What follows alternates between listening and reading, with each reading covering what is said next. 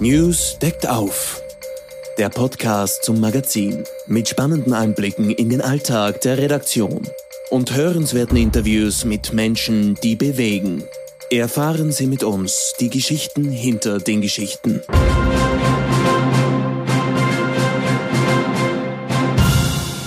Mein Haus hat ein gut Ansehen, das ist wahr. Steht stattlich da, vornehm und reich, kommt in der Stadt kein anderes gleich. Hab drinnen köstlichen Hausrat, die Mengen, viele Truhen, viele Spind. Dazu ein großes Haus gesinnt und einen schönen Schatz von gutem Geld und vor den Toren manch Stück Feld. Auch Landsitz, Meierhöf voll Vieh, von denen ich Zins und Renten zieh, dass ich mir wahrlich machen mag, so heut wie morgen, fröhliche Tag. Liebe Hörerinnen und Hörer, Sie haben vielleicht schon erraten, wem ich heute gegenüber sitzen darf. Es ist unser amtierender Jedermann, Michael Mertens. Mein Name ist Susanne Zobel und ich darf ihn heute im Festspielhaus in Salzburg zu unserem Newscast treffen. Herr Mertens, Spüren Sie die Aura dieser hochbegehrten Rolle des Jedermann? Wenn Sie durch die Straßen von Salzburg gehen, wenn Sie am Abend den Tag an sich vorübergehen, ist das, dieser Jedermann präsent im Kopf? Naja, der ist momentan natürlich äh, sehr, sehr präsent, weil ich ja jetzt ihn gerade ein paar Wochen geprobt habe und vor kurzem Premiere hatte und ihn noch ein bisschen weiterspielen werde und im nächsten Jahr wahrscheinlich auch noch. Der ist, ähm, der begleitet mich gerade intensiv, aber der macht mir viel Freude. Das habe ich mir auch ein bisschen vorgenommen, weil ich wollte mir nicht den Sommer vermiesen lassen durch Stress, durch ähm, Menschen, die anderem, die, die nörgeln, die sagen, das ist ein blödes Stück, ein Mysterienspiel, das geht doch niemand mehr was an, das ist so bigott und so. Das wollte ich, ähm, das verstehe ich alles, aber ich wollte mir irgendwie das Vergnügen, wenn man das schon mal die Chance bekommt, so eine wunderbare Rolle an so einem fantastischen Ort zu spielen, da wollte ich mir nicht die Laune vermiesen lassen. Und das ist mir bisher auch gelungen. Und ähm, ich weiß nicht, was das ist, Aura, aber es hat zumindest scheinbar in diesem Land und besonders in dieser Stadt eine große Bedeutung. Und das spüre ich und das empfinde ich aber keineswegs als belästigend, sondern mir bringt das Spaß, dass Leute mich ansprechen, dass äh, Fiaker-Fahrer stehen bleiben und so, sind Sie Herr Mertens? Und ich, ja, bin ich. Viel Glück für einen jedermann. Und das ist, äh, und manchmal steht hinter einer Säule ein Fotograf und macht heimlich ein Foto, komme ich mir vor wie Leonardo DiCaprio. Also ich genieße das so ein bisschen. Ich finde das ganz schick hier im Moment. Weil Sie es gerade angesprochen haben, was entgegnen Sie diesen Kritikern des Stücks? Die, die hat ja Tradition seit hm. Karl Kraus, der ja Hugo von Hofmannsthal nicht sehr wohlgesonnen hm. war. Hm. Ja, den, äh, den entgegne ich äh, erstmal mit also das, ich, ich glaube, die Gegner, die wollen auch gar nicht diese Tradition zerstören. Ich glaube, die Gegner sind eigentlich fast auch die größten Anhänger. Die haben nur immer eine andere Meinung, wie es dann sein soll und so. Aber wenn man das Stück jetzt mal wirklich sagen würde, ähm, wir spielen das nicht, ich glaube, da wäre da wäre der Aufruhr ganz schön groß, weil es ist doch eine schöne Tradition. Das sind ja auch so wichtige Menschen, die diese Festspiele hier begründet haben und das auch noch aus so einem wunderbaren Grund, weil das Ganze war ja noch während des Krieges, war ja das ja, glaube ich, ein Wunsch, hier einen Ort des Friedens zu stiften und äh, Völker wieder zu vereinen nach dem Ersten Weltkrieg und eine Begegnungsstätte zu stiften. Und äh, zufällig ist das erste Stück der Jedermann gewesen und ähm, das ist das ist kein schlechtes Stück. Das kann ich, das kann, das weniges weiß ich, aber das kann ich beurteilen. Man kann sich darüber streiten. Nur ist dieses, was man immer als bigott bezeichnet, dass der dann äh, in letzter Sekunde zum Glauben bekehrt wird. Es passiert ja glücklicherweise erst in der letzten Sekunde. Sagen wir mal, bis dahin finde ich das Stück wahnsinnig spannend und ganz aktuell, weil wir alle stehen ja irgendwann, wenn wir Glück haben oder Pech haben, ähm, dann irgendwann mal da vor dieser Pforte oder vor diesem Tor oder vor diesem, vor diesem Unbekannten, nämlich dass wir sterben müssen. Und wir sind ja die einzige Gattung oder äh, die äh, das Pech hat in Anführungsstrichen, dass wir wissen, dass wir sterben, also uns Zeit unseres Lebens damit auseinandersetzen müssen, philosophisch, wie das wohl sein wird und wie wir unser Leben hier verbringen und wie wir das schaffen, mutig diesen Schritt zu gehen. Und genau damit beschäftigt sich das Stück. Und das finde ich, ähm, also ich kann mir nicht vorstellen, dass das nicht jemanden angeht. Also mich hat das schon als Kind berührt, dieses Stück. Ich finde das ein wunderbares Stück. Und vielleicht ist der Glauben, ist ja auch für viele Menschen Menschen letztendlich ein Halt. Das ist, ja, das will ich auch niemandem nehmen. Für mich zum Beispiel nicht. Ich äh, finde da keinen Trost, keine Zuversicht, aber ich kann das spielen. Ich habe schon viele Sachen gespielt, von denen ich nicht überzeugt bin oder die, die ich gar nicht war. Also da sind wir schon beim Thema kulturelle Aneignung. Also ich habe schon äh, alles Mögliche gespielt in, in meinem Leben. Und ich kann auch diesen Schritt verstehen, dass man aus welchen Gründen auch immer in allerletzter Sekunde sagt, gut, wenn du sagst, du gibst mir Halt, du hilfst mir, diesen letzten entscheidenden Schritt zu machen in den Tod, dann, ähm, dann glaube ich an dich. Und da steht mir das finde ich jetzt gar nicht so schlimm. Vorher sind so realistische Dinge, da wendet sich der jedermann an seinen besten Freund, findet keine Hilfe. Er wendet sich an seine Verwandten. Die sagen zu Recht, ja, wir machen alles für dich, aber wir können nicht mit dir sterben. Das geht nicht. Das musst du alleine schaffen. Dann ähm, denkt er, Besitz, Reichtum, Geld, das könnte mir helfen das denken ja wirklich viele Menschen. Man, man häuft, viele Menschen häufen ja unglaublich viel Besitz an und denken, das wird ihnen irgendwie äh, das Sterben leichter machen oder es, es bleibt was von ihnen übrig oder so. Und auch das bringt uns dieses Stück bei. Das bringt gar nichts. Geld nützt uns nichts beim Tod. Kann es sein, dass diese Kritiker oder diese Jedermann-Gegner einfach Verdränger sind, dass die versuchen, diese letzten Dinge von sich zu weisen? Nein, glaube ich nicht, weiß ich nicht ich kenne ja, da wird ja auch jeder unterschiedliche Beweggründe haben. Also es gibt ja auch gar nicht so viele. Ich kann mich gar nicht erinnern, dass dieses Stück nicht ausverkauft war. Das ist ja immer ausverkauft. Und ähm, ich, ich weiß nicht, was da die Bewegung. Es ist ja, manches mutet natürlich auch ein bisschen, vielleicht ist, es muss ja auch nicht jedermanns Geschmack sein. Offensichtlich ist es ja nun ähm, gerade für in Anführungsstrichen Fachmänner, also Menschen, die sich viel mit Theater beschäftigen oder Kritiker, oder die haben ja eigentlich die größten Probleme. Ich saß schon oft auf dieser Tribüne vor dem Domplatz mit mehr als 2000 Leuten. Ich hatte das Gefühl, 1999 Leute waren berührt und angetan und haben sich gefreut über so fantastische Schauspieler. Das ist ja auch einer der Gründe, warum das hier so einmalig ist. Wen hat man hier schon alles auf dieser Bühne, äh, in Anführungsstrichen, auf dieser Freilichtbühne gesehen vor diesem unfassbaren Dom ähm, mit Blick auf äh, die Salzburger Burg. Wer war hier alles? Also das fängt ja an bei Attila Hörbiger und geht über Kurt Jürgens bis zu Klaus Maria Brandauer, der große, große Peter Simonischek, Helmut Lohner. Und aber auch in den kleinsten Rollen hat man wunderbar, hat man Otto Sander, Rudolf Wessely. Also ich könnte jetzt stundenlang so weitermachen. Das ist ein Wunder, was hier passiert. Und die Menschen nehmen das dankbar auf. Und jetzt sind Sie Teil dieses Wunders. Mhm. Was macht das mit Ihnen? Ja, das erfüllt mich mit Freude, sagen wir mal so. Ich bin jetzt nicht, ich werde jetzt nicht übermütig oder ich denke mir viele, das ist ein Ritterschlag, jetzt bist du geadelt. Das ist alles blödsinnig. Äh, wir fangen immer wieder von vorne an mit jeder Rolle. Jede neue Figur, die wir spielen müssen, da fangen wir bei Null an und da hilft uns nichts, was wir vorher gemacht haben. Aber es bringt mir jetzt Freude. Die Aufmerksamkeit bringt mir Spaß, mich damit zu beschäftigen, auch mit dem Tod zu beschäftigen. Wie gehe ich dem Tod entgegen? Ich habe fantastische Kollegen. Ich habe mittelgutes Wetter, aber da muss ich mit leben. Ich, ähm, ich genieße hier die Zeit und ähm, bin, bin auch ein bisschen stolz, das gebe ich zu, aber nicht, ich bin nicht übermütig oder ich, ich, ich hebe jetzt nicht ab, wie man ja so sagt, oder ich, ähm, ich werde nicht arrogant. Ich bin schon immer noch der kleine Hamburger Junge, der hier zufällig in Österreich gelandet ist. Und dieser kleine Hamburger Junge war ja schon als Kind einmal Teil einer Jedermann-Inszenierung. Das stimmt, ja. Das war tatsächlich mein Debüt. Muss ich da auch wirklich viel äh, dran denken, weil ähm, meine Eltern sind vor zwei Jahren verstorben und mein Vater hat im Frühjahr als wir klein waren, hat er oft so Sommertheater gemacht, also so wie ich jetzt und hat die ganze Familie mitgenommen. Und in Heppenheim gibt's auch die Tradition. Heppenheim ist eine kleine, auch sehr schöne Stadt an der äh, Bergstraße im Odenwald in Hessen.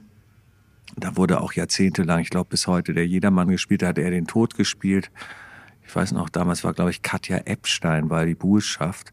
Und Klaus Wildbolz, den kennen bestimmt auch viele noch, war der wirklich sehr schöne Jedermann.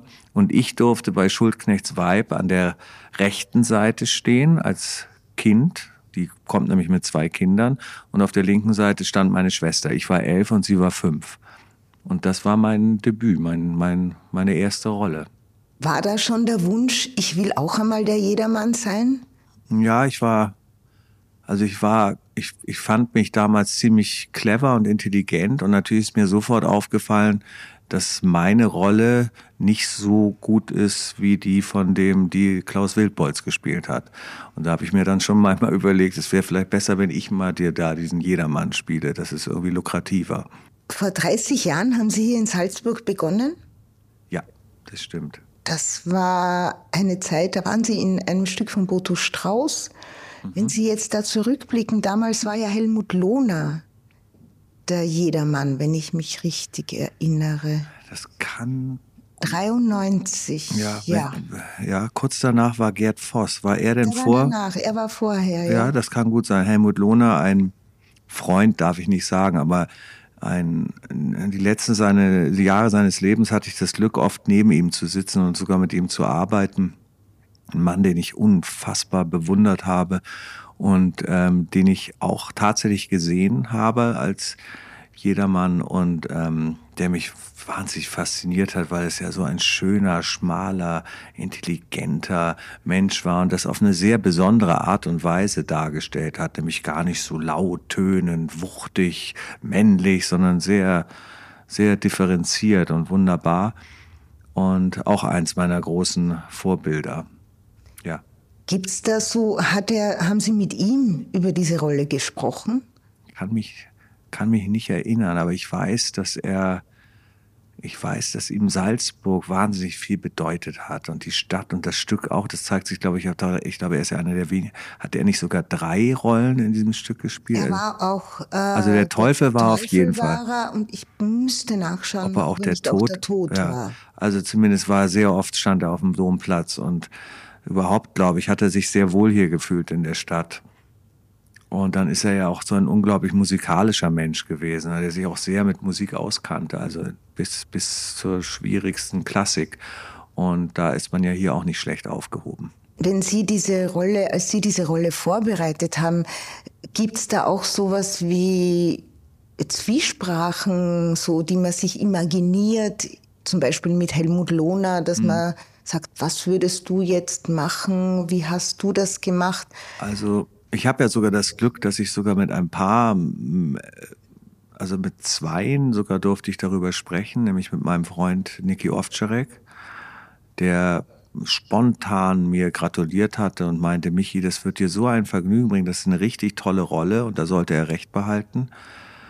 Und da sind ja nicht alle, die so reagieren. Manche sagen ja, oh Gott, warum tust du dir das an und ist das nicht anstrengend und die Hitze und, ist, und all sowas. Aber er hat mir gratuliert und ich, da, ich hatte das ganz große Glück, dass ich auch noch mit Peter Simonischek darüber reden konnte. Und der, wir haben gemeinsam einen Film gedreht und kennen es natürlich aus dem Theater und der mir auch versprochen hat, dass er kommt, was ja nun leider nicht passieren wird. Aber ähm, ja, und äh, das, ich habe das Zwiegespräch nicht gesucht, aber ich habe ähm, ich habe das, ich habe immer das Gefühl, ich habe mich mit all meinen Vorgängern auseinandergesetzt oder es ist mir bewusst, wer das alles gespielt hat und ich habe die nie als Bedrohung empfunden oder gar als Konkurrenz, sondern ich habe immer das Gefühl gehabt, diese wunderbaren Helden des Theaters stehen jetzt, der ich der 22. Jedermann bin, bestimmt hinter mir und geben mir heimlich Ratschläge und unterstützen mich. Wie so eine kleine Armee stehen sie hinter mir und werden mir helfen, das zu bewältigen. Und das haben sie auch getan, allein weil ich so oft an sie denke. Das stimmt wirklich, es hört sich alles so ein bisschen heilig an, aber es ist wahr, da sind wirklich viele dabei, die ich bewundere und geliebt habe. Wie war das bei der Vorbereitung? Haben Sie sich dann noch extra Jedermann-Aufnahmen angesehen oder war das alles im Kopf und haben Sie sich dann Ihr eigenes Bild? Ja, ich brauchte nun allein schon dadurch, dass ich ja nun schon, wie eben erwähnt, schon als, als Elfjähriger mit diesem Stück in Kontakt getreten bin. Ähm, und ich aus unerfindlichen Gründen habe ich, hat dieses Stück hat mich verfolgt. Mein Bruder hat im besagten Heppenheim irgendwann auch den Jedermann gespielt. Das habe ich gesehen. Dann war ich wahnsinnig verliebt in Katrin Striebeck als Schauspielschüler. Die war hier auf dem Reinhardt-Seminar. Ich habe sie besucht. Ähm, und sie war in der Tischgesellschaft. Klaus-Maria Brandauer war der Jedermann. Das war der nächste Jedermann, den ich mir anschauen durfte. Dann habe ich Helmut Lohner gesehen, dann durfte ich Gerd Voss sehen, dann musste ich mir als Hamburger Tuko ansehen, weil wir den alle so geliebt haben, wir Hamburger. Das war einer unserer Götter, unserer Helden. Und dann habe ich tatsächlich Moretti gesehen und dann habe ich auch noch, das hat natürlich auch was mit meiner Ex-Frau Mabi zu tun, ähm, Lars Eidinger gesehen. Also ich habe wirklich viele gesehen und da hatte ich es nun jetzt nicht mehr. Und ich habe Niki Oftschreck natürlich gesehen und Birgit Minichmeier. Also ich hatte das überhaupt nicht mehr notwendig, da jetzt nochmal irgendwelche alten Videos auszupacken. Ich, ich kenne die Aufführungen relativ gut. Diese Aufführung ist ja komplett anders. Wir haben zum ersten Mal nicht den Dom als Kulisse, sondern der Jedermann hat tatsächlich ein Haus. Man, hm. Aber man ja, also im Freien, wenn man nicht das Pech hat, im Festspielhaus zu spielen, dann ist der Dom schon sehr, sehr präsent hinter dem Haus. Wie war die Premiere für Sie? Blicken wir mal zurück. Es war ja, es war ja ein, ein interessanter, eine Intervention von echten Klimaaktivisten. Ich gebe zu, für mich war völlig klar, das ist Teil der Inszenierung. Das ist doch gut. Also der, der Tag hatte der war, das ist so ein Premierentag ist ja immer aufregend, dann kommt auch noch die ganze verbliebene Verwandtschaft und Freunde und Bekannte. Und ähm, das war ein aufregender Tag und alle waren wir immer am Handy und guckten auf die verschiedenen Wetter-Apps und jeder hatte neue Theorien. Und alle haben gesagt, nein, um 21, um 20 Uhr 58 hört es auf zu regnen und um 22 Uhr 3, äh, 23 Uhr 3 fängt es wieder an. Das schafft ihr genau draußen zu spielen. Und Irgendwann hat, äh, hat die Festspielleitung entschieden, wir spielen drin. Das war schon mal eine erste kleine Enttäuschung, weil das ist natürlich, man, das ist auch toll, das ist auch beeindruckend, das ist ja ein wunderbares Haus, das große Festspielhaus, aber es ist irgendwie was anderes. Gemacht ist das Ganze für den Domplatz und das soll eigentlich da stattfinden. Da war ich schon mal so ein bisschen traurig. Dann kamen die widrigen Umstände dazu, da kann niemand was dafür, das ist so. Wir haben nur ein einziges Mal im ähm, Festspielhaus geprobt und das war vor über zweieinhalb Wochen. Das heißt, wir sind völlig unvorbereitet äh, eigentlich wieder in dieses Festspielhaus gegangen. Ähm, wenn die Generalprobe bei Regen stattfindet, dann hätten wir die Möglichkeit gehabt, noch einmal dort zu üben, aber da war leider wunderschönes Wetter. So, das heißt, es war dann schon eine neue Situation. Dann habe ich mich aber eigentlich doch ganz wohl gefühlt. Es war ein geschlossener Raum. Das gibt ja manchmal auch so ein bisschen Fokus und, und Konzentration und so. Und dann, wie Sie das eben schon angesprochen haben, dann haben wir ja sogar so, so Klimaaktivisten oder so, so letzte Generation Menschen eingebaut in die Inszenierung, relativ am Anfang, wenn man das verraten darf. Und dann irgendwann kamen die dann wirklich.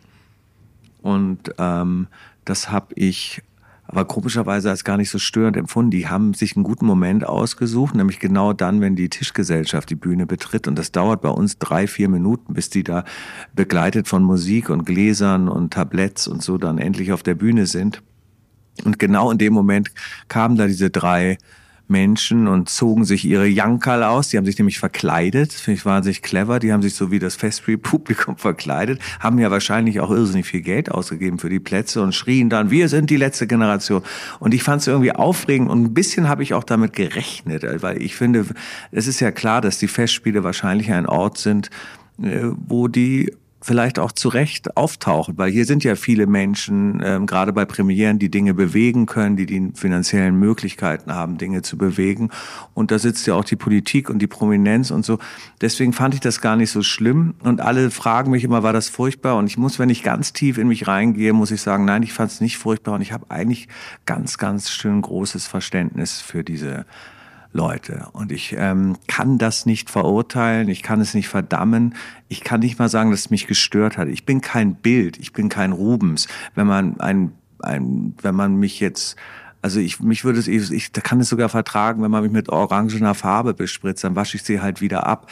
Und ähm, ich finde, ich kann jeden verstehen, nun habe ich auch kleine Kinder, der im Moment ein wenig ängstlich ist oder gar hysterisch oder das Gefühl hat, er gehört einer letzten Generation an und der, der das Bedürfnis hat zu schreien und zu sagen, wir müssen was tun. Da habe ich größtes Verständnis dafür, muss ich ganz ehrlich sagen. Aber in dem Fall war es ja fast der Protest Eulen nach Athen tragen, weil das Stück wendet sich ja, ja. an die Leute und zeigt ja, aber ja das konnten die ja nicht wissen, die kannten ja die Inszenierung nicht und das Ganze, das, äh, die suchen natürlich Orte, wo sie Aufmerksamkeit bekommen. Darum setzen sie sich auf eine Kreuzung morgens um 8 Uhr, wo die ganze Stadt irgendwo hin muss. Und alle wütend sind und sagen, ich komme nicht zur Arbeit, ich kriege Kinder nicht in die Schule, ich kann nicht das und so. Natürlich suchen die Orte, wo sie Aufmerksamkeit bekommen. Ist ihnen ja auch gelungen. Es gibt keine Kritik, wo steht, auch in der Überschrift wunderbarer Mertens oder großartige Pachner oder das und das, sondern es steht immer, Klimaaktivisten störten die Premiere. Also sie haben ihr Ziel erreicht. Es hat jeder über sie berichtet, in ganz Deutschland wahrscheinlich sogar äh, äh, im ganzen deutschsprachigen Raum und sogar über die Grenzen hinaus. Das war deren Ziel und deren Anliegen. Insofern haben sie sich natürlich den richtigen Ort ausgesucht. Ist es für Sie nicht auch ärgerlich, dass äh, die da sich mehr Bühne dann verschaffen? Wie gesagt, ich kann es da, das schaffe ich nicht mit meinem mit meinem politischen Intellekt oder auch mit meinen eigenen Befürchtungen und mit meiner Sympathie für Menschen, die sich wehren und sich aufregen und die was verändern wollen, die das Gefühl haben, da wird nicht genügend getan, da kann, da habe ich nicht das Recht beleidigt oder mich gestört zu fühlen, sondern ich habe da vollstes Verständnis für die, muss ich ganz ehrlich sagen. Haben Sie eine Hoffnung, dass das Theater als solches bei den Menschen irgendwie was auslösen kann, dass sie sie zum, zum Nachdenken bringt? Ja, zum das, ich sehe das als unsere Aufgabe. Wir sind ja keine moralische Anstalt, wir sind vor allen Dingen keine Lehrmeister. Und wir dürfen nicht belehren und wir, äh, wir dürfen, äh, wir dürfen nicht auch wir dürfen auch nicht sagen, das ist falsch und das ist richtig oder das ist nicht unsere Aufgabe. Unsere Aufgabe ist es, Gedankenräume zu öffnen. Es ist immer toll, wenn die Leute danach nicht sagen, oh, ich kann nicht mehr, ich muss jetzt schlafen und ich muss jetzt erstmal vor das iPad und eine Netflix-Serie oder irgendwas gucken, sondern wenn sie ins Gasthaus gehen und diskutieren, angeregt darüber diskutieren, was sie gesehen haben. Das ist spannend. Dadurch eröffnen sich Gespräche, dadurch eröffnen sich neue Gedankenräume. Und das, so habe ich das immer als meine Aufgabe gesehen, dass mein Beruf ist nicht der ist auf eine Art recht unpolitisch. Er ist, ich finde ihn philosophisch wichtig. Also äh, wie gehen wir mit unserem Leben, unserer Zeit, die wir hier haben, um? Wie, wie, wie begegnen wir dem Tod? Wie, wie gehen wir mit unserer Endlichkeit um? Wie gehen wir mit unseren Mitmenschen um? All das ähm, kann ich am Theater, damit kann ich mich am Theater beschäftigen. Und das kann ich vielleicht auch, da kann ich auch manchmal was nach unten vermitteln, mit Hilfe der großen Autoren. Alleine könnte ich das ja gar nicht. Entschuldigen Sie, wenn die Frage zu persönlich ist, aber wie gehen Sie selber mit diesen Dingen um, wenn Sie jetzt wochenlang täglich mit dem Tod auf der Bühne konfrontiert sind? Ich habe mich immer schon tatsächlich damit viel beschäftigt. Das hat, das hat sehr viel damit zu tun, dass ich so gerne hier bin und ich so wahnsinniges Glück hatte in meinem Leben. Erstmal der Ort, das ist ja natürlich, wenn man in Europa und dann auch noch in Deutschland und dann noch in Hamburg und da noch an einem schönen Ort in Blankenese aufwächst, dann ist man schon mal, äh, hat man schon mal ziemlich viel Glück gehabt. Und da ist mir überhaupt wahnsinnig viel, ist mir so viel Gutes widerfahren und das größte Glück, was ich hatte, war die Liebe meiner Eltern. Die waren wahnsinnig, ich hatte wahnsinnig tolle Eltern. Die haben mir irrsinnig viel geschenkt. Und da habe ich ziemlich früh gemerkt, nämlich schon so als Sechsjähriger, oh, die werden ja irgendwann mal weggehen müssen und so. Und davor hatte ich immer große Angst, dann habe ich natürlich auch vor meinem eigenen Tod Angst gehabt. Und ich habe mich mit anderen Worten, glaube ich, schon als kleiner Junge sehr viel mit dem Tod beschäftigt. Darum hat mich vielleicht das Stück auch immer so fasziniert. Nun hatte ich das, ähm, ja, das Geschenk, vielleicht sogar das Glück, das Geschenk auf jeden Fall, dass ich vor zwei Jahren meine beiden Eltern begleiten durfte in den Tod. Das heißt, ich war da, ich konnte ihnen die Hand halten, gemeinsam mit meinen Geschwistern und habe das sozusagen miterlebt. Und das hat mir auf eine Art, wahrscheinlich hat es mir nicht die Angst genommen, aber irgendwie hat es mir ein bisschen Zuversicht gegeben, weil sie haben mir so viel gezeigt und so viel geschenkt und sie haben mir auch gezeigt, auch diesen Schritt kann man gehen und äh, man kann ihn man kann ihn würdevoll gehen. Ich finde, meine, beide Eltern sind sehr, mein Vater noch mehr, der ist ganz edel, war, sah wahnsinnig schön aus. Er hat nicht, er hat nicht gejammert, er hat sich nicht beschwert, er hat, hat sogar noch Humor bewiesen.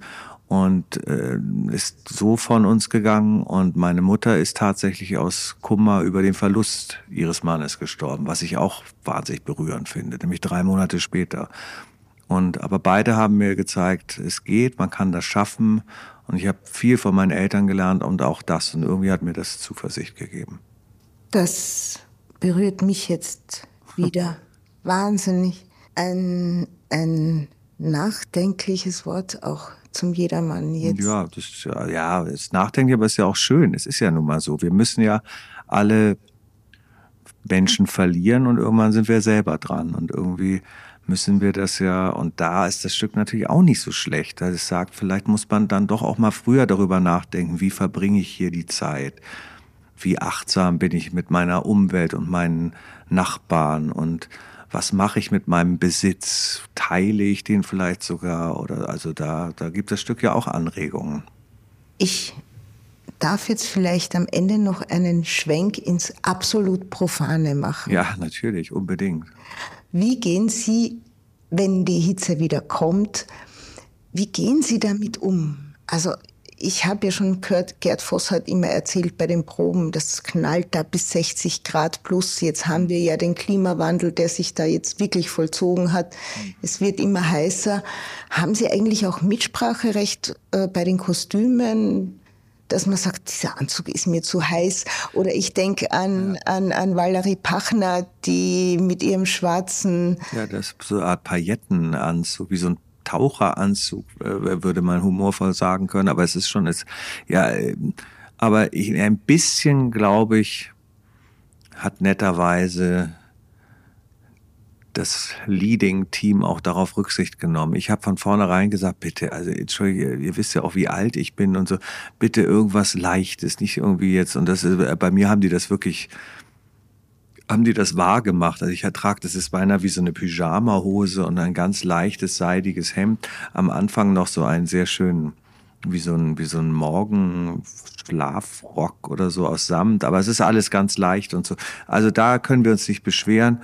Aber äh, ich habe die absolute, in Anführungsstrichen, Hitzekatastrophe noch nicht erlebt, weil wir immer um 21 Uhr erst geprobt haben. Und wenn der Schatten dann kommt und die Sonne langsam untergeht, dann ist es auszuhalten. Dann, dann schafft man das. Aber wie das um 17 Uhr wird, wenn die, wenn die Sonne dir quasi direkt in die Augen strahlt und dem Zuschauer an den Nacken, dann da und da kein Wind geht, was leider manchmal vorkommt, dann passieren da schon, sind das schon extreme Temperaturen und wahrscheinlich auch extreme Bedingungen für, für, für jeden Körper. Ich habe jetzt den Almkanal entdeckt.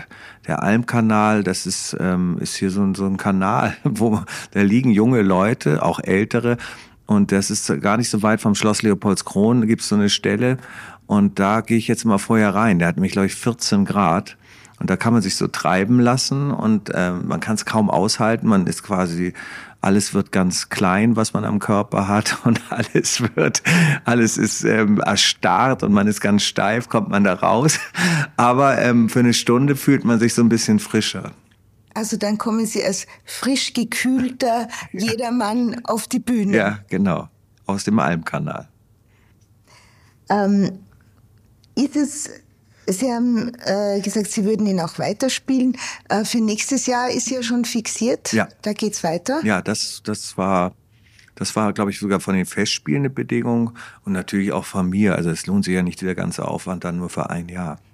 Wenn die Freude anhält, würden Sie es dann weitermachen? Ja, das kann ich noch nicht beurteilen. Ich bin da jetzt so am Anfang. Jetzt muss ich mal gucken, wie erstmal wie die Freude den Sommer weitergeht und dann wie das nächstes Jahr. Und das, das habe ich mir wirklich noch. Da muss ich auch, da muss ich auch einfach äh, Gespräche führen mit der. Äh, unsere Schauspieldirektorin Frau Hering verlässt uns ja und es kommt ja eine neue. Ähm, Künstlerin, die ähm, Schauspieldirektorin wird und ich habe die noch gar nicht richtig kennengelernt, muss mit ihr reden und wie sie sich das vorstellt und, und wie, wie ich mir das vorstelle und so. Was wünschen Sie sich für diesen Sommer? Für den Sommer wünsche ich mir eigentlich, dass das mit meiner Freude und meinem Spaß und meiner guten Laune, die ich mir wirklich bewahrt habe und mich irgendwie vor Stress und all diesen blöden Begleiterscheinungen konnte ich mich irgendwie, das konnte ich von mir abhalten Und ich hoffe, dass das so weitergeht. Ich habe schon die größte Strecke geschafft. Jetzt kommt nur noch ein Monat und ähm, ich glaube, das wird mir gelingen. Und dann bin ich, dann kann ich ein sehr positives Resümee ziehen. Dann war das ein toller Sommer. Dankeschön, den wünschen wir Ihnen. Danke, bitteschön. Wenn Ihnen diese Folge gefallen hat, bewerten Sie uns, abonnieren Sie uns und hören Sie einfach nächste Woche wieder rein. Danke fürs Zuhören und bis zum nächsten Mal.